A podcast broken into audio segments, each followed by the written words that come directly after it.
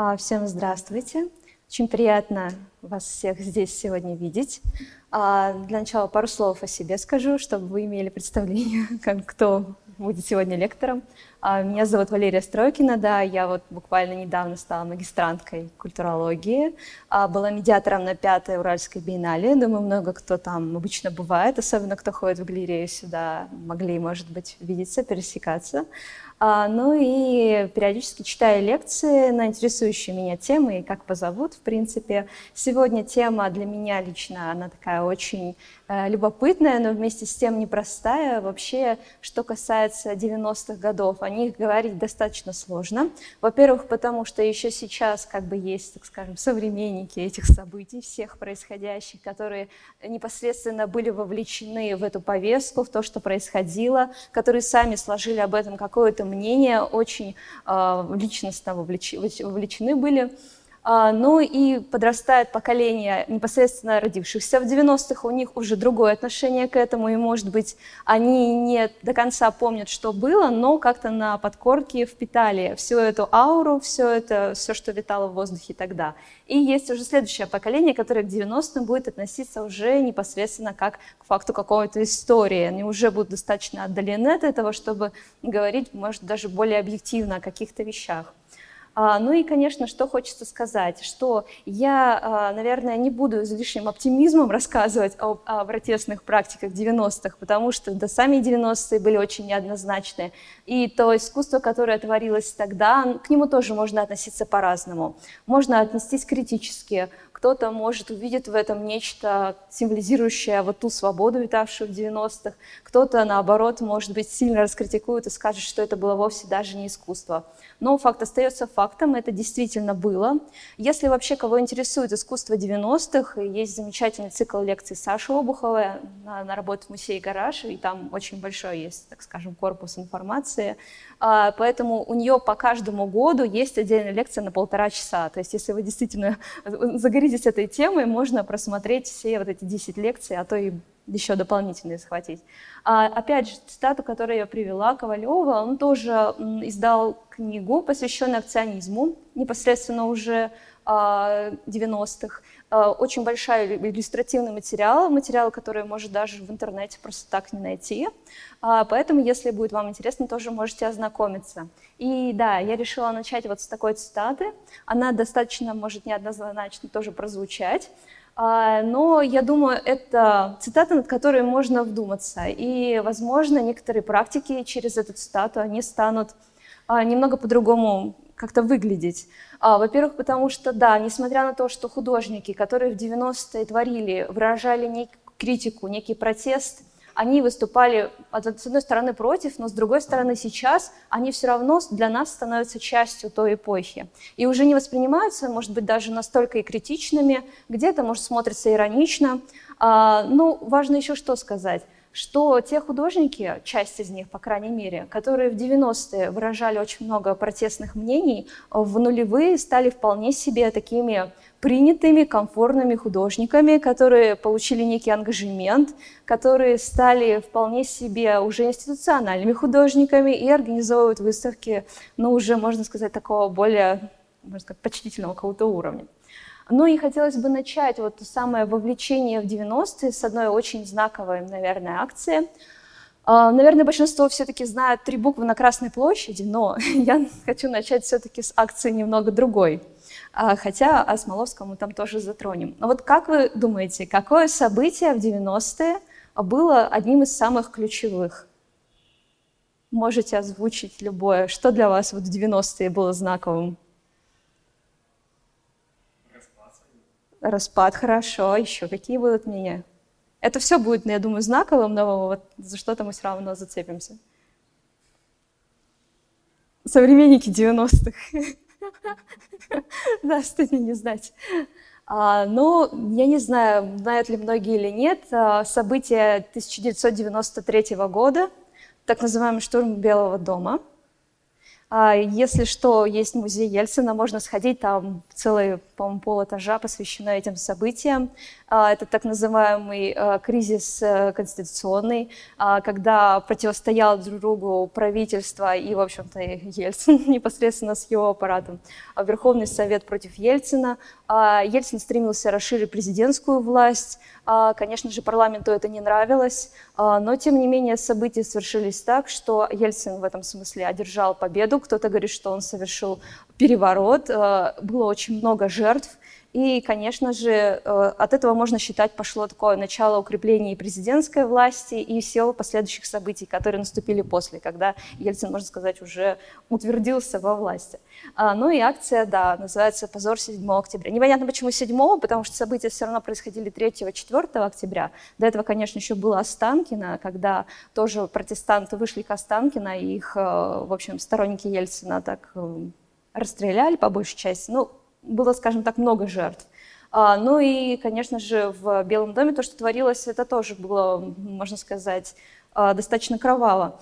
Но что интересно, что вот сейчас а, многие, кто не вникал в контекст 90-х, а, событий октября 93 -го года, для них это все окрашивается уже немножко другими такими оттенками. Даже по себе скажу, до того, как начинала вовлекаться в эту тему, в, в весь, можно сказать, исторический вот этот контекст, мне казалось, что события 93 -го года или там штурм Белого дома, это что-то вот прям было хорошее в каком-то смысле, что это торжество демократии, например, или что это это то, что мы имеем сейчас, это свержение старой власти. Оно, по крайней мере, так воспринималось мной, как бы впитанное, можно сказать, э, как-то косвенно. Но когда начинаешь разбираться и все-таки действительно изучать эти, э, этот период, начинаешь понимать, насколько все действительно было неоднозначно, сложно, и насколько это событие по большей степени было трагичным, чем каким-то таким э, торжественным. А, ну и сейчас хочу небольшой кусочек видео показать.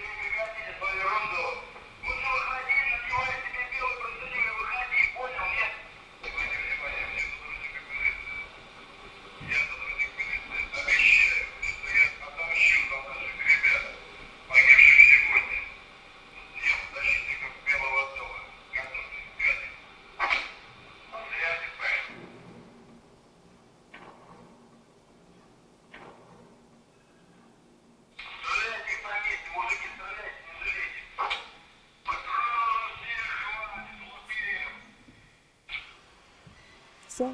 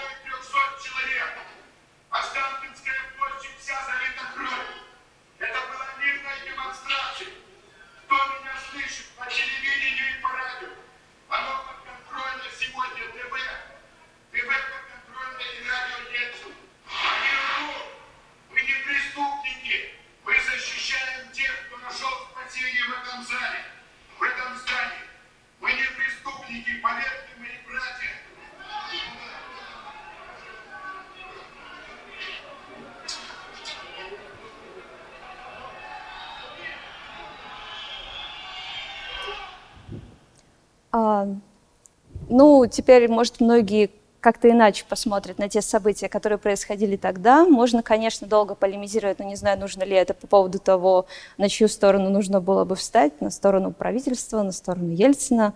А, но факт остается фактом. Было очень много жертв, и те события, что произошли, они все равно являются такой драматичной страницей а, в истории нашей России.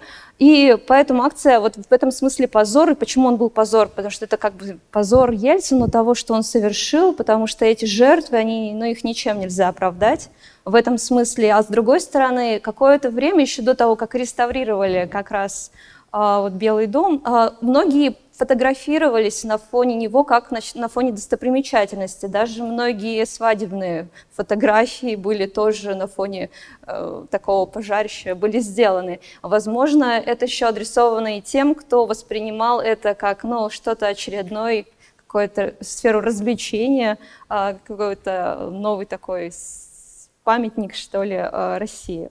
Но и про смерть демократии здесь звучит, да, думаю, тоже для многих оно будет звучать странно, вроде наоборот, все привыкли, что Ельцин, демократия, свобода, там, э, возможность говорить, что хочешь, и... но на самом деле все было не так однозначно, как я уже сказала, и поэтому стоит иногда очень много источников читать, изучать, чтобы действительно составить какое-то мнение об этом. А, ну, мы непосредственно пойдем дальше. Да, опять же, хочу сказать, что протестное искусство стоит понимать не только как художники против, а опять же, власти и идеологии. Мы это понятие немножко расширим, потому что художники 90-х выступали и в том числе против традиций существовавших, и выступали а, против каких-то событий мировых, выступали против э, художников, тоже, так скажем, соратников по цеху, выступали в каком-то смысле даже против искусства, пытались нащупать новые какие-то границы допустимого того, что можно и нельзя, ну и, в принципе, против каких-то социальных установок. А, ну да, начнем мы с того, что многими именно понимается как протестное искусство, связанное с какой-то политической повесткой. И начнем, наверное, с 90-го года, как раз а, с некого можно сказать, расшатывания бывших идеологических каких-то установок. А, да, э, можно сказать, что в 90-е уже, да и раньше уже было понятно, что советская идеология, она не выдерживает, она уже давала такую слабину еще и в 80-е годы. А, но вот здесь художники символически обозначили, так скажем, конец вот этой социалистической эпохи. Здесь акция называется «Рождение агента», но она имеет более такой интимный характер, можно так сказать. А, художники, которые мы, мы здесь видим, они проникают в вагинальную дверцу колхозницы, статуи э, рабочей колхозницы, колхозницы Мухиной, а, и такой совершает некий такой а, акт э, так, лишения девственности. Хотя здесь тоже будет вопрос, а, почему именно лишение девственности, но Здесь э, стоит отметить, что, во-первых, да, это в каком-то смысле такое надругательство над советским, э, с другой стороны, это некая такая десакрализация такого модернистского искусства, что вот это искусство было великое, но вот пришли мы, акционисты 90-х, и сейчас э, все будет иначе, сейчас э, у нас ничего не будет святого, и традиции прошлого для нас, в принципе, тоже мало чего значит. Но вообще сама вот эта э, статуя рабочей колхозницы была создана для как раз выставки во Франции, а, и разбиралась и собиралась непосредственно там. И, соответственно, вот ту самую дверцу уже трогал кто-то, кто ну, не является скульптором. И, соответственно, можно сказать, что Африка был не первым, кто дотронулся до святых мест, так скажем, колхозницы. А, но тем самым, можно сказать, это был даже некий выпад в сторону как раз уже умирающего той идеологии, того, что она именно не выдерживала, и тех моральных устоев, которые были. Но и опять же, Мухина все-таки это художница, она женщина. И здесь э, можно считать и другой смысл, э, такой, против которого могли бы выступить вполне феминистки, э, и вполне, может быть, даже обоснованно. Но и, кстати говоря, вопрос о художниц женщинах в 90-е тоже такая открытая тема, которой мы коснемся, потому что преимущественно мы будем сейчас рассматривать художников-мужчин, акционистов. Поэтому, да, вопрос женского в искусстве, он тоже стоит достаточно остро. Ну и вот эту самую дверцу а, потом Африка выставлял, а, по-моему, в Нью-Йорке, в Америке, ну и, в общем, сопроводил ее как раз всей той историей, как она была добыта. Ну и еще один вопрос, который сразу возникает, это то, как все-таки относились к памятникам, к истории ну, к истории, насколько их охраняли, защищали, если было так возможно вероломно врываться в, в самый внутрь и даже немножко его демонтировать. А, да, ну и опять же вернемся к Красной площади. Вообще стоит сказать, что движение эти и Анатолий Осмоловский в частности, это большинство акций, что проходило в 90-е, именно связанных с акциями протеста. А, вообще сам Анатолий Осмоловский, он имеет техническое образование, с искусством, в принципе, изначально был мало связан, но увлекся, так скажем, изначально футуристической поэзией, а потом под впечатлением таких французских тоже акционистов а, решил, что нужно делать что-то яркое и вызывающее. И опять же, касаясь вот той э, советской идеологии и советского строя, э, здесь такая знаковая акция «Цена 2.20». Это когда группа художников э, разрезала колбасу по 2,20. На самом деле это была самая популярная и практически единственная доступная колбаса, и поэтому в каком-то смысле она имела такой символический вес. Они ее разрезали, поедали и в конце имитировали отравление и то, что они падают чуть ли не замертво от съеденного, съеденной советской колбасы. А, ну и здесь, да, тоже можно по-разному считывать и к вопросу вообще продовольственного а, характера, как, как вообще в советское время и постсоветское, тем более вставал острый вопрос относительно каких-то гастрономических изысков. Э, и вообще говорят, что колбаса сама это непосредственно метафора страны. Здесь еще больше стоит вопросов, что значило ее поедание и вот то самое отравление. А, чем там можно было отравиться, вопрос. А, ну и а, Красная площадь вообще становится таким знаковым местом для многих акций, и мы знаем, что уже и в нулевые там был, и Павленский был, и Пусирает, но, в принципе, много кто из акционистов считает за честь э, выйти на Красную площадь и что-либо там совершить.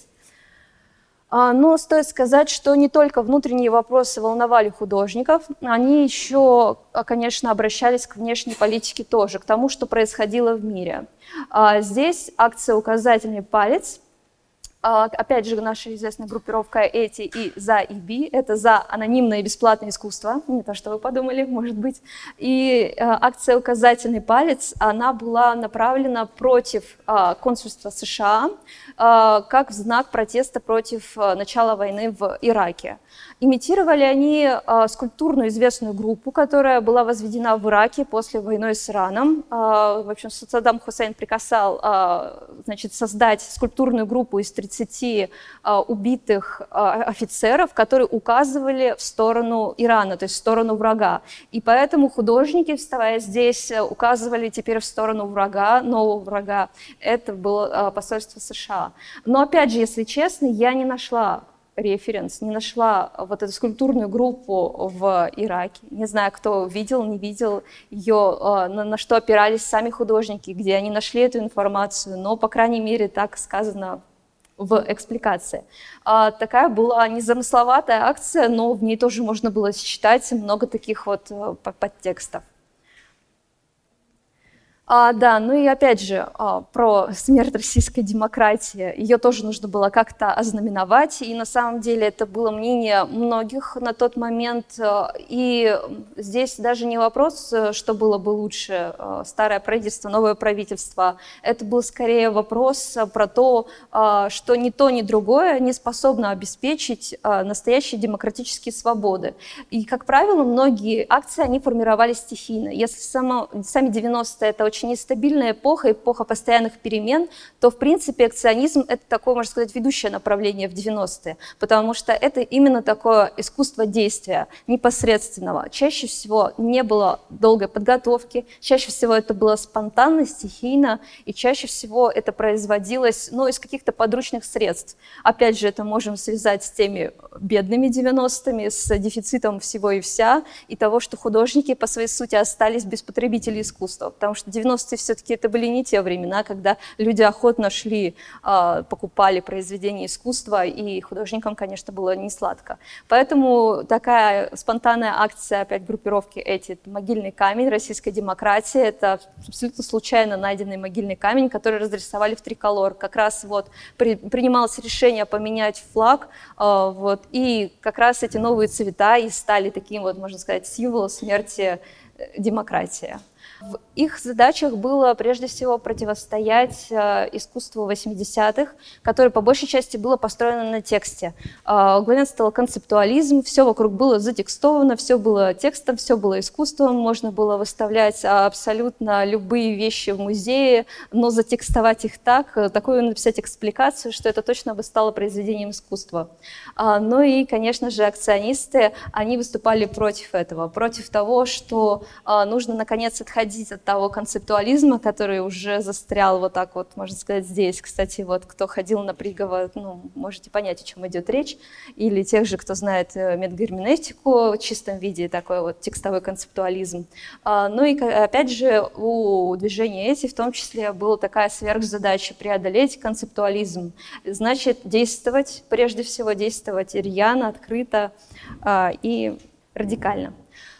А, но на самом деле противостоять можно было не только властям, не только какой-то мировой э, повестке, но и внутри самой страны находилось достаточно поводов, чтобы художникам, так скажем, повозмущаться. Э, акция Пхеньян, она вообще была направлена против, так скажем, новых капиталистических буржуев, если их так можно назвать. На картинку не смотрите, на самом деле ни одной иллюстрации того, как выглядел Пхеньян, ресторан, я изнутри не нашла, поэтому она просто здесь как демонстративная. А, ну и в действительности многие акции, они могли заканчиваться не только э, тем, что кто-то там сел на несколько суток или штраф кому-то выписали, они могли заканчиваться весьма трагично. А, здесь э, художников, два Максима, Кучинский и Кузнецов, они, в принципе, еще были панкрокерами, шоуменами, а, решили сделать такой полувандальский жест, прийти в ресторан Пхеньян, где чаще всего заседала такая мафиозная, мафиозные такие ребята группы, и совершить там погром.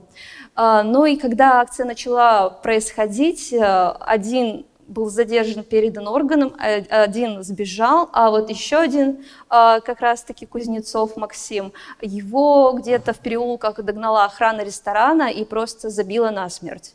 А, опознали его спустя только несколько дней, э, и, в общем-то, уголовного дела возбуждать не стали, потому что нашли причины естественной смерти. Ну, факт факт остается фактом того, что, в принципе, э, художники могли заканчивать крайне трагично в это время. И что иногда, возможно, противодействие даже не государственному аппарату оказывалось плачевно, а вот как раз-таки тем, у кого есть э, непосредственно власть и непосредственно деньги. А, ну и такие акции тоже происходили в единичных, правда, случаях.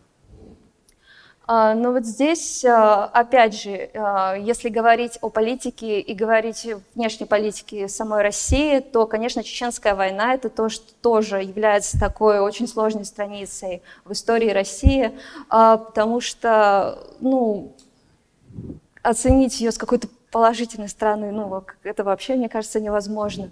А, может быть, она в какой-то степени была кому-то необходима, а, но кто только не выступал против а, вот этой необходимости вводить войска в Чечню, художник Александр Бреннер, он, кстати, тоже, можно сказать, будет входить в такую в четверку самых э, таких популярных на 90-е художников, акционистов. Он, э, во-первых, э, сначала в галерее пытался сделать акцию, что Россия в дыму, там, шашками дымовыми закидали, написали «Чечня против ввода войск» в 94-м. Дальше попытались прорваться в Министерство обороны и надеть там на министра тапочки меховые, а, тоже как бы в знак протеста против войны в Чечне. И вот в 95-м а, Бреннер решил действовать радикально, он ворвался в церковь, стал кричать «Чечня, Чечня», разбрасывать листовки, призывающие прекратить эту войну. А, ну и, конечно же, его прихожане в скором порядке выпроводили, посчитав его самого экзальтированным чеченцем. Но и в действительности, если без какой-то иронии, акция была 11 февраля, а летом а, чеченские, а, так скажем, группы вошли в Буденновск, то есть на территорию России, и проходили а, посты охраны, выдавая там кому по 100 долларов, кому еще по какой сумме. Все, в общем-то, решали деньгами. И захватили больницу в Буденновске. И то есть здесь это уже была, по сути, война на территории России. И, конечно, те последствия, которые можно сказать, вот развязывание этой войны были. Вот эти теракты в 95-м, в 96-м, они очень сильно, так скажем, сказались э, вообще, в принципе, на настроениях людей относительно доверия к власти, к политике. А, и это действительно была такой тоже такой трагической страницей. Но и, можно сказать, в каком-то смысле Бреннера тут можно считать э, ну, каким-то, ну, не провидцем, но скорее таким вот предрекателем, что ли. А, ну, и, конечно же, если говорим о политике, о том засилии и политики, и политиков, и политических кампаний, которые были в 90-е, то это тоже в определенный момент стало поводом для того, чтобы а, взять это в качестве материала для каких-то новых акций. И здесь, конечно же, выступает в игру Олег Кулик, но, думаю, многие его вот как раз-таки могут знать по его проекту «Зоофрения», по его а, такой э, страсти к животным во всех смыслах этого слова.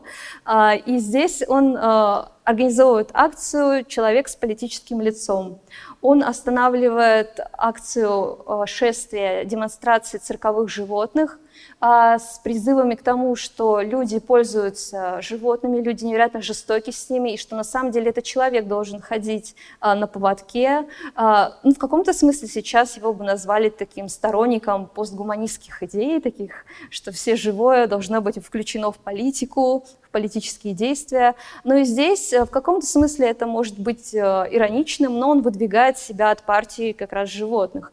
А, и здесь хочу показать э, ролик с его предвыборной кампании, а, ну такой небольшой. Опять же, мы здесь можем увидеть таких вот именитых, так скажем, звезд а, арт-среды Москвы 90-х.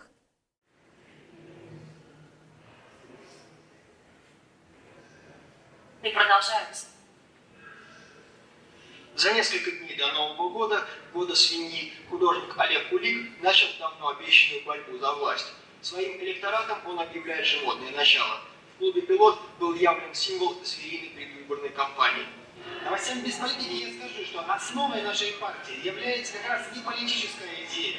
Идея того, что все люди животные, что все люди произошли из природы и сделаны из того же материала, что и э, любая собака, кошка, дерево, ветка, это те, те же элементы. И вот к этим элементам, к той же живой природе мы и адресуем наши основные фундаментальные э, истины, которые мы и заложим в основу нашей деятельности. Как вы оцениваете шансы Кулика сделать политическую карьеру? Вы знаете, в нынешней ситуации, конечно, э, порождается масса фантомных политических движений, лидеров.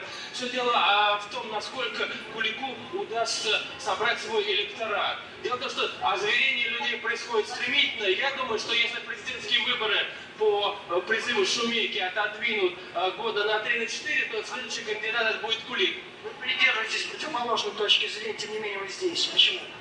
Надо знать врагов своих. Саш, как вы относитесь к животным? Ну, в целом я очень не люблю животных. И из всех животных предпочитаю присмыкающихся, потому что они меньше всего похожи на человека. А те животные, которые ближе всего к человеку и живут рядом с ним, они усваивают человеческие привычки и становятся униженными, несчастными и отвратительными. Как вы относитесь к тому, что здесь э, происходит и что здесь готовится? Я отношусь к этому чрезвычайно враждебно. Я считаю, что э, 95-й год будет звенить, у нас будет фундаментом. Фундаментом всех тех дел, которые мы сделаем в последующем. Я сказал, очень важный год. Очень здесь, э, ну, можно прямо уловить вот эту звучащую иронию у всех говорящих о том, что это такое постмодернистское как раз заигрывание с тем, что казалось серьезным в политике, что они, по сути, повторяют ту же самую игру с предвыборными лозунгами, с вот этими громкими обещаниями, но вся вот эта суть, вот это вот природное животное, она вот как раз обнажает вот эту суть, ироническую именно акции.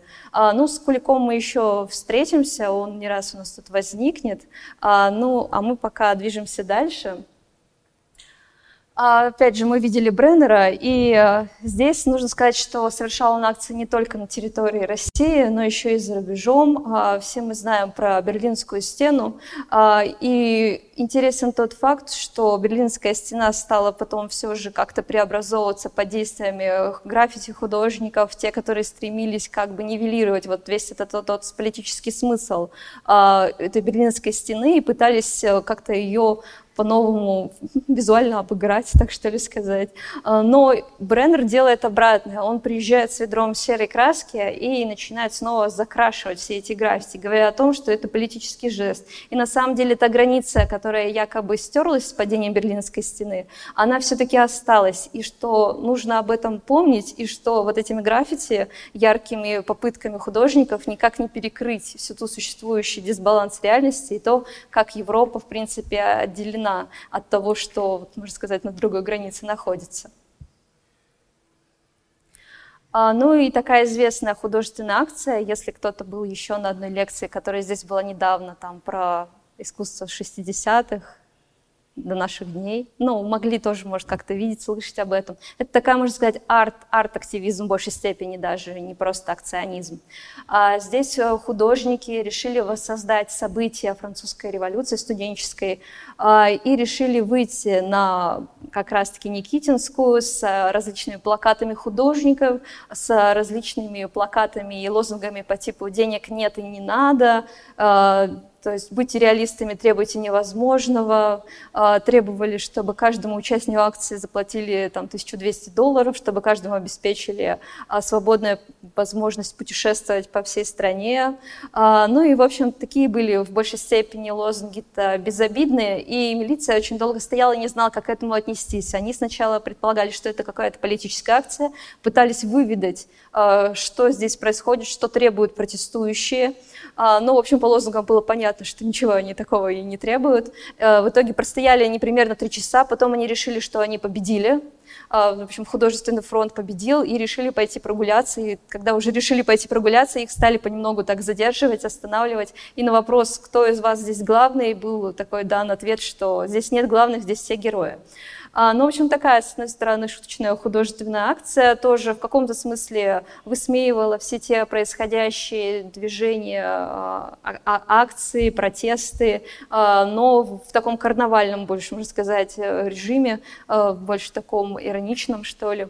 Но, конечно же, можно сказать, под э, занавес темы о политике э, будет самое логичное это завершение, акция э, против всех. Акция, после которой Осмоловский ушел из, политической, э, из политического активизма, перестал им заниматься, но и сейчас вполне себе состоялся как такой э, видный деятель в сфере искусств, культуры, институт базы они организовали, там проводят курсы современного искусства, очень прилично стоит, кстати, скажу. Так что Осмоловскому на самом деле хорошо сейчас живется, это хорошо, наверное. А, это хорошо. А, но акция против всех, опять же, она была вызвана вот той усталостью от э, той политической повестки, которая, можно сказать, атаковывала всех со всех сторон, с количеством кандидатов, э, в принципе, с тем, что реальность была полностью политизирована. Почему искусство было полно политики? Потому что ее нельзя было на тот момент обойти стороной. Все вокруг, оно в каком-то смысле было таким политическим. И здесь э, как раз э, группа людей во главе, нет, Осмоловского самого тут нет, но он как бы был таким идейным вдохновителем. Они вышли на Мначек Мавзолею и вынесли вот этот плакат против всех. А, опять же, бедные полицейские, милиция металась, не знала, что делать, задержать, не задержать. В итоге их увели, со Смоловским потом очень долго беседовали на эту тему в органах, и после этого он решил ну, полностью уйти. Он разочаровался во всей этой сфере, и, в принципе, сейчас считает, что активизм, ну, это, можно сказать, такая нерелевантная современности такая форма искусства. Здесь можно спорить, можно согласиться э, с тем, что действительно акционизм в настоящее время, он излишне прямолинеен и не воспринимается так органично, как воспринимался в 90-е. Э, а, что сейчас это в большей степени выглядит чем-то зрелищным. Кстати говоря, по этой причине э, распалась группировка «Эти», потому что в большинстве случаев их акции стали поводом для СМИ, поводом для различных новостных структур что-нибудь заснять этакое интересное, эпатажное. Они уже буквально, можно сказать, требовали от людей, э, чтобы а, те, ну,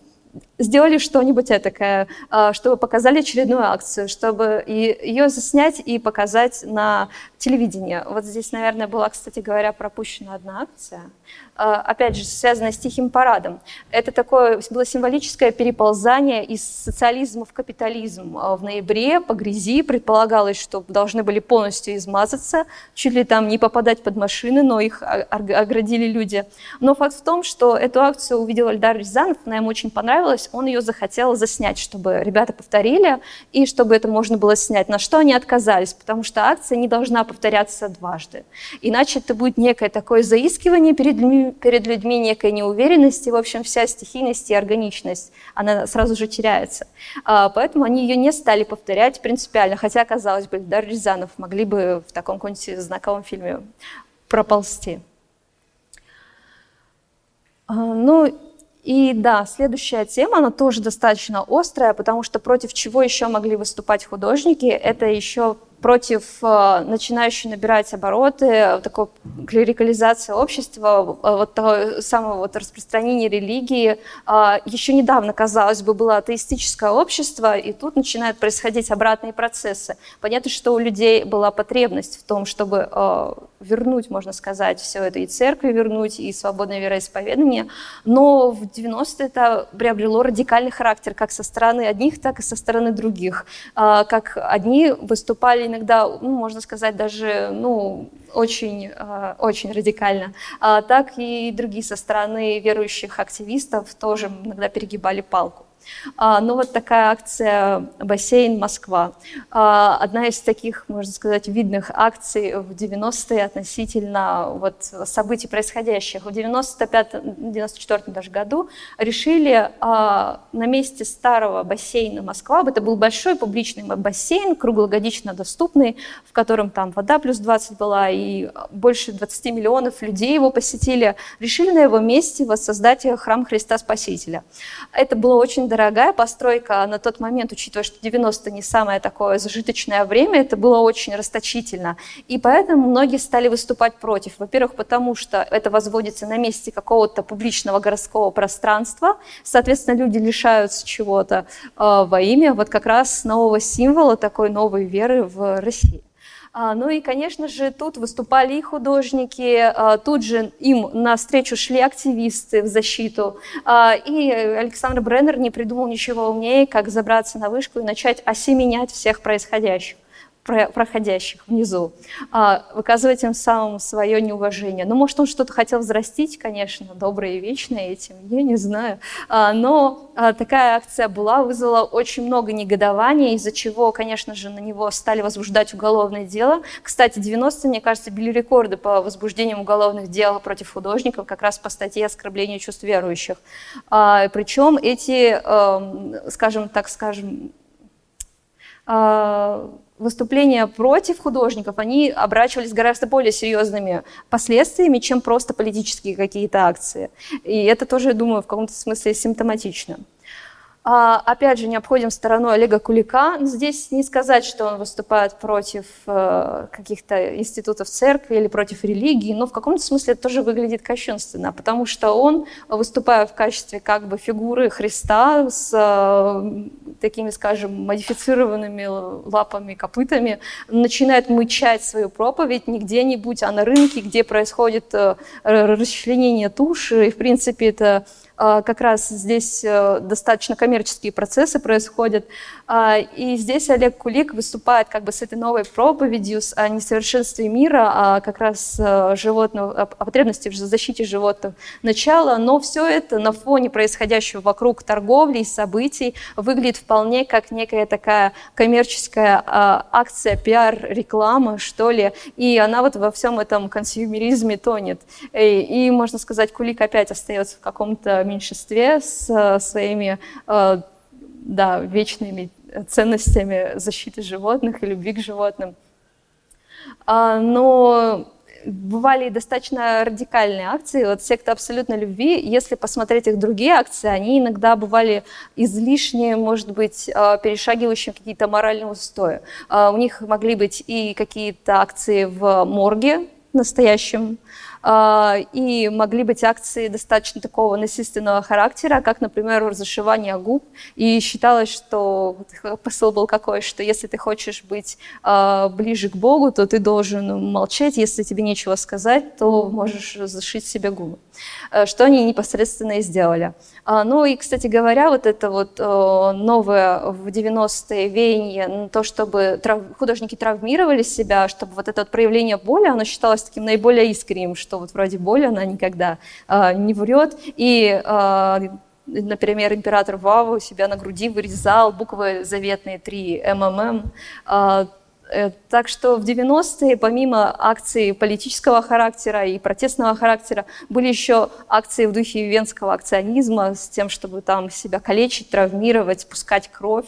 А, об этом мы тоже еще потом немного поговорим. Но я думаю, самая шумная акция из всех этих направленных как раз э, против э, ну, тут даже, можно сказать, это было направлено не против веры, не против церкви, но которое было воспринято очень остро религиозным сообществом, которое посчиталось как оскорбление чувств верующих. На самом деле, а, дети Раганян, которые в после, которому посту пришлось эмигрировать в Прагу и прожить там 20 лет, и только потом вернуться, а, он замышлял акцию осквернения икон, но в, скажем так, немного иных целях а, его посыл был в том, что само искусство стало искусством, когда оно десакрализовалось, то есть когда оно перестало быть священным. А, соответственно, вот такое вот поругание над иконами – это в чистом смысле такой авангардистский акт, преодоление святынь, святого, и это то, что делает делали, в принципе, еще и в 20 веке. Это то, что э, делали в советское время, полностью как бы десакрализовывали пространство. И э, здесь, э, помимо этого, таким надругательством э, художник сам стал свою собственную подпись, то есть объект становился произведением искусства. И, в принципе, это были репродукции икон, и, в принципе, к факту существования самих икон может быть много вопросов.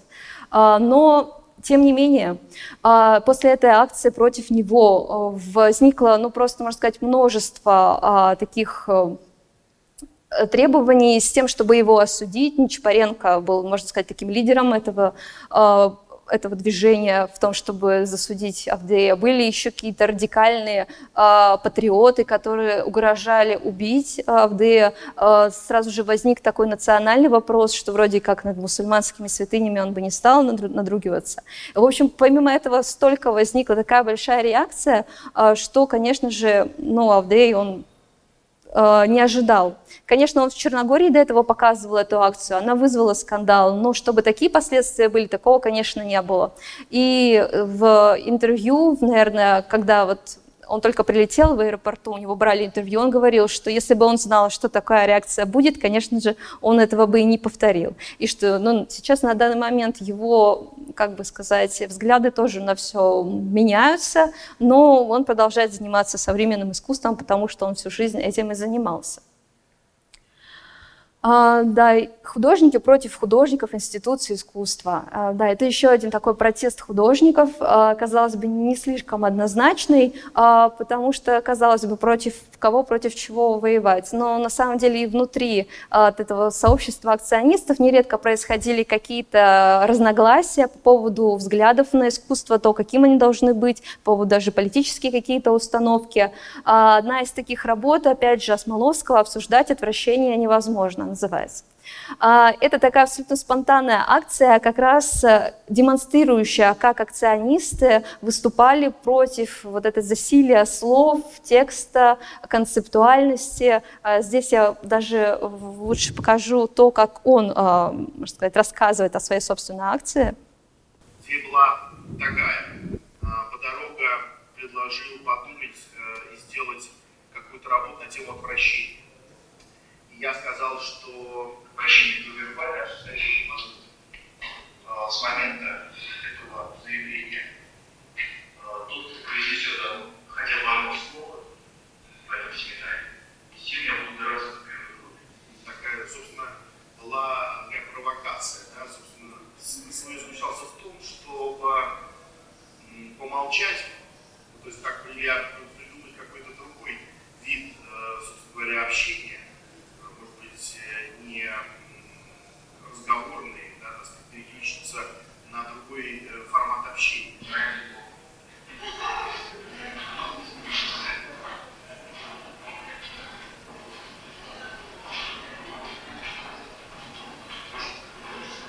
Понятно, что если бы э, этого, собственно говоря, высказывания не было, ну, быстрого этого высказывания не было, то, конечно, первое слово должен был сказать философ Тодорога, да? ну или как-то он должен был, собственно говоря, придумать, каким образом реагировать на эту провокацию. Где была такая а, подорога. А, ну и непосредственно такая небольшая акция – это иллюстрация того, что происходило в, в те времена. Абсолютно какие-то спонтанные э, акции, где практически не могло бы не быть зрителей, но вот этим всем акционизмом, можно сказать, были пропитаны э, все вот эти действия художников на тот момент.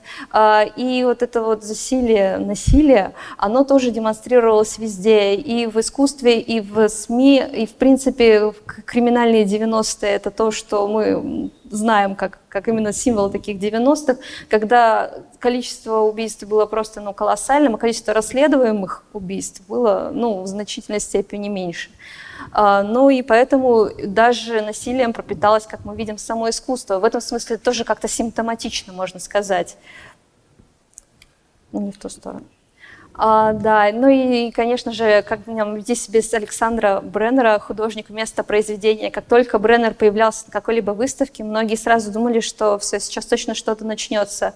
А, и здесь а, акция самого Бреннера, она была достаточно, ну, в какой-то степени эпатажной, странной, на кого-то могла производить комический эффект, но нужно сказать, что Бреннер, он воспринимал все это крайне серьезно. Э, и сейчас вам предлагаю внимание саму акции.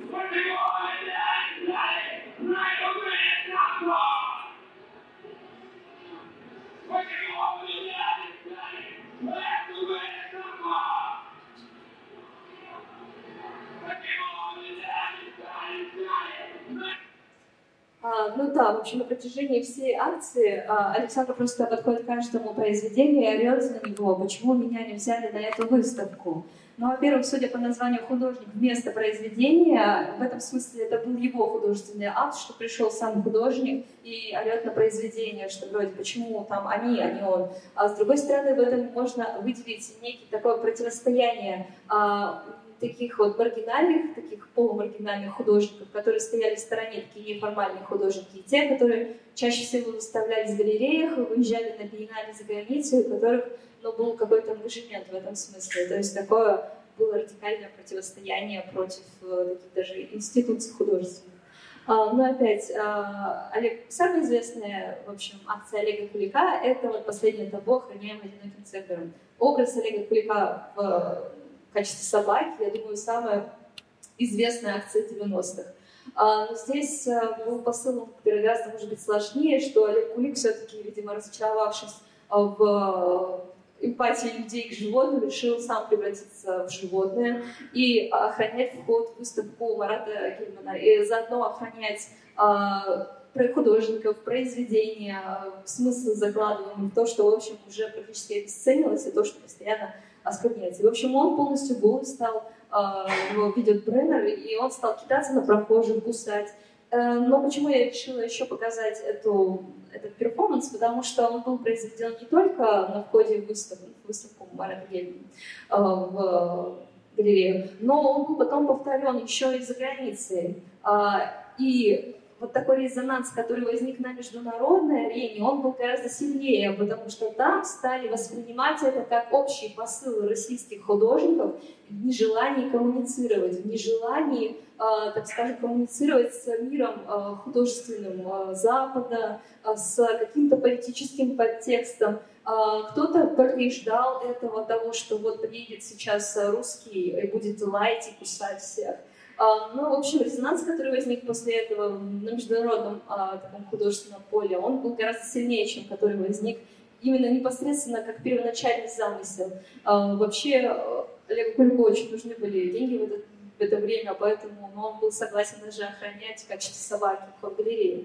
Поэтому вот такой первоначальный посыл этой самой акции, он трансформировался уже исходя из взаимодействия с такими, так скажем, уже международными э, полями. Ну, вандалист с Валевичем, но думаю, тоже многие кто знает, что Александр Бреннер уже можно сказать, будучи эмигрировавшим, он продолжал свои буйства, и здесь он что сделал? Он надругался над произведением самого Малевича. А, и в Амстердаме он просто зашел в музей, достал зеленый баллончик с краской и нарисовал на вот в шедевре супрематизма а, просто знак доллара российская культура, она просто ах, захвачена вот этими вот э, буржуями капиталистическими, что все сейчас э, продается и покупается, и что сама эта работа застрахована на такие деньги, что в ней сейчас этого смысла гораздо больше, чем какого-то посыла художественного. Но туда на самом деле можно много наслоить каких-то смыслов, исходя из того, что это был именно знак доллара. Но, в общем, э, Бреннера задержали, задержали на 5 месяцев, э, штрафы ему выписали около 10 там, тысяч долларов, и, конечно, выплатить ему было нечего, поэтому его родителям в Израиле просто приходили приходили эти требования выплатить, но ничего так не было выплачено. В общем, он сидел пять месяцев, и много кто его осудил. Осудили его художественное сообщество, осудило его э, сообщество, ну и в принципе, как бы неравнодушные к искусству люди, к тому, что это уже не акт, э, как бы, что акт надругательства над чужим произведением не может считаться художественным актом сам по себе. А, кто-то с этим соглашался, кто-то с этим спорил, кто-то вообще не мог это простить Бреннеру, потому что это действительно в большей степени вандализм, чем какой-то творческий акт. А, но вот так э, ну, поступил с Малевичем э, Бреннер, поступил с наследием такого 20 века, в большей степени поступил с э, искусством как таковым. А, ну и опять же, да, пару слов художницах. Опять же, я сказала, что в большинстве случаев, кого мы видели, это Олег Кули, Космоловский, Бреннер, Аганян, это все мужчины. И по большей части вся э, такое пространство 90-х – это пространство мужчин в искусстве. Э, но женщинам-то находилось место, но стоит сказать, что их акции, они, конечно, меркнут на фоне того, как радикально могли ну, делать искусство вышеперечисленные э, люди. И в этом тоже такой большой вопрос, может быть, пробел, э, именно такое феминистическое искусство, в то время как на Западе оно уже было достаточно развито, достаточно много художниц состоялось и имело такие имена э, громкие, пусть это будет и Трейси, там именно, пусть это будет Луис Буржа, но у нас в этом степени ну, был пробел. Э, это потом появились что-то вроде там Пусси Райт, которые вдохновлялись Бреннером тоже непосредственно, э, но вот таких вот женщин-художниц, которые бы выступали против чего-либо, их было но крайне мало. Поэтому их протесты, они очень такие, можно сказать, микропротесты, потому что по большей части они происходили где-то в таких э, комнатных э, интерьерах, где-то э, в, ну, так скажем, малых пространствах. Например, Алена Мартынова выступает танцующим божеством. Почему я именно это взяла акцию? У нее есть ряд работ, которые тоже затрагивают вопрос вообще женской сексуальности, ее коммерциализации. Но вот танцующее божество, ну, чем интересно? В том, как такой, можно сказать, ранний бодипозитив 90-х. А, совершив операцию на нос, а, она не стала, как обычно это бывает, прячется, там многим девушкам не хочется показывать себя какими-то некрасивыми. Она решила сделать из этого целую акцию, решила добавить туда мифологии и полностью обнаженной, а, в каком-то смысле андрогинной, потому что вот это вот стирание черт лица, стирала в том числе и женские черты лица, она выступала как уже вроде такого модифицированной девушки. А, но и вот такой перформанс, который увидел, ну, может быть, там 10, может, меньше, ну, малое количество людей. Тем не менее, а, это было такое заявление девушки, во-первых, показывать свое тело, но не в контексте того, чтобы его хотели и желали, а во-вторых, говорить о том, что и девушки тоже могут быть а, травмированными, тоже могут быть э, видоизмененными, тоже могут быть у них какие-то проблемы, но она это выставляет именно как такой свой художественный посыл. Да, нелегальный переход чешско-германской границы, наверное, это была самая отвязная акция девушек 90-х. Э, ну, фабрика найденных одежд совершила, э, девушек позвали на какой-то фем фем-выставку, а, или что-то связанное было с феминизмом, то ли заседание, стол какой-то, то ли, скорее всего, выставка. И, а, конечно, у них не было возможности перейти легально, с паспортами была проблема, поэтому что они сделали? Они приехали в Чехию и просто нагло перешли незаконно границу. И интересуясь, в принципе, вопросами переходов различных границ а, и того, как девушки это могут осуществлять, они в том смысле совершили еще такой вот переход физических границ.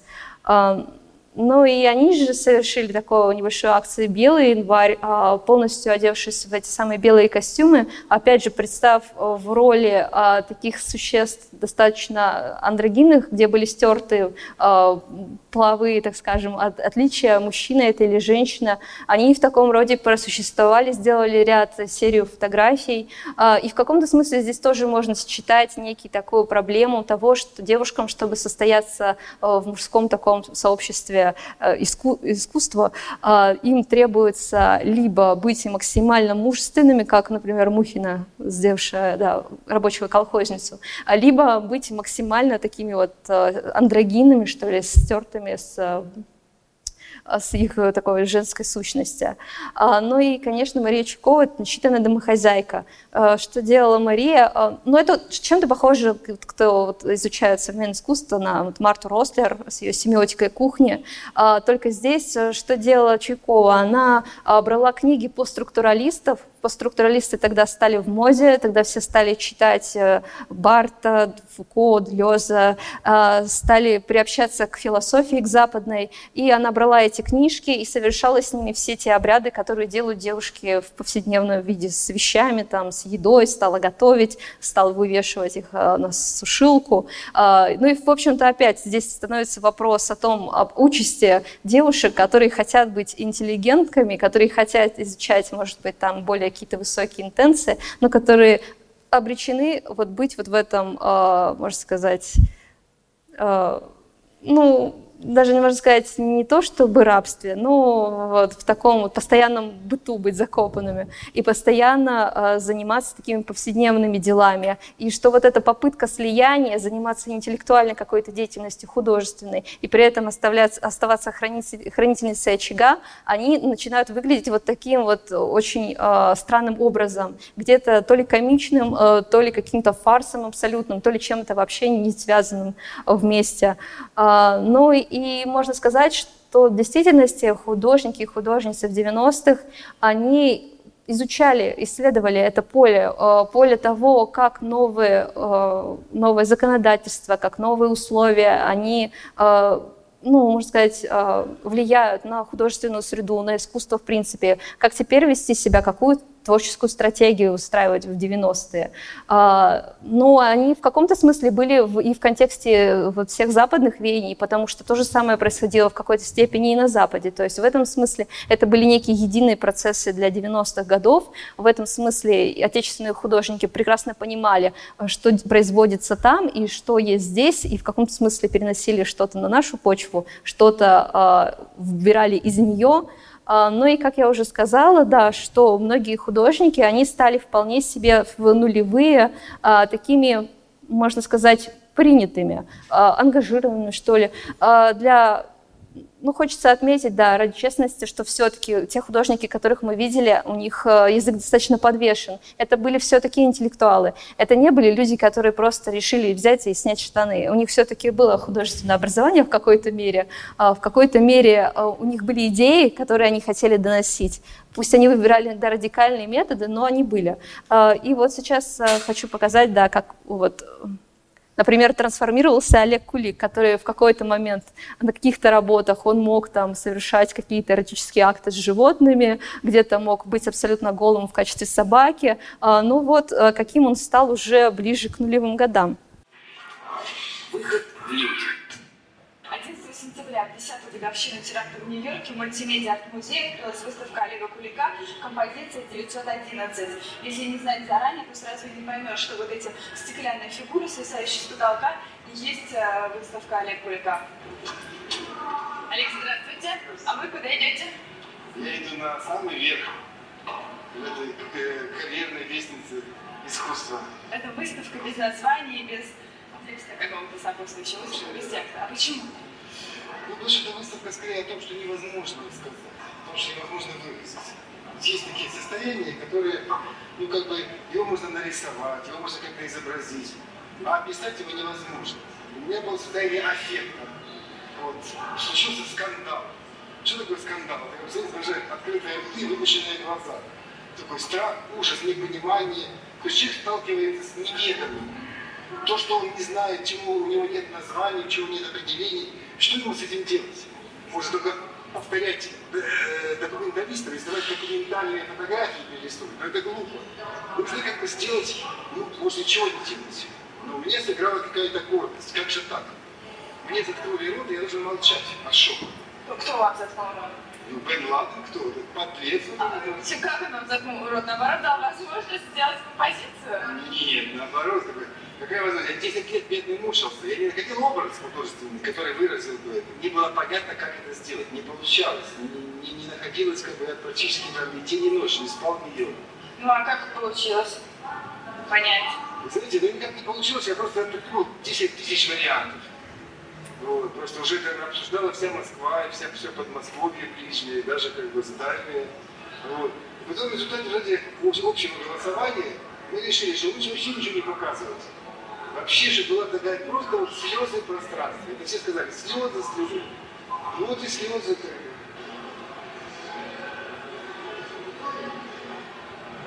А что сейчас делаете? А вот смотрите, видите, большой крест пошел. Просто если это было на улице, то был бы воздух, наверное, бы двигалось. Вот смотрите, видите. Душа пролетела. Олег, а кто сегодня к вам пришел на открытие выставки? Красовский Виноградов, э, Осмоловский, Гутов, э, Росбанк, управляющий активами. Это интересно? На самом деле, кроме Виноградова и Дубасарского, на открытие выставки Олега Кулика пришли галерист Марат Кельман, стилист Влад Лисовет, режиссер Александр Селидович и коллекционер русского искусства Пьер Броше. Меняется уже в нулевые риторика многих художников, кто выступал с точки зрения таких непримиримых акционистов а, и вообще протестующих. А, насколько они становятся вписанными в современную арт-среду. А, с одной стороны, это такой некий рост их как художников. Каждый художник меняется. Но интересно еще и то, почему они изменили траекторию. Может быть, все-таки потому что, возвращаясь к актуальности акционизма, в настоящем нужны некие другие способы выражения, какое-то э, художественное выражение каких-то вот этих идей а, новых, а, которые бы действительно отвечали запросам современности о том, что в 90-е акционизм делать было органично. Органично ли его делать сейчас, это тоже, можно сказать, такой вот открытый э, вопрос, на который каждый может ответить сам. А, вот, на этом, я думаю, заканчивать буду. А, спасибо всем за внимание. Если у вас есть вопросы, я постараюсь на них ответить. Надеюсь, что вам было интересно, познавательно, что-то новое, может быть, для себя выделили. Спасибо.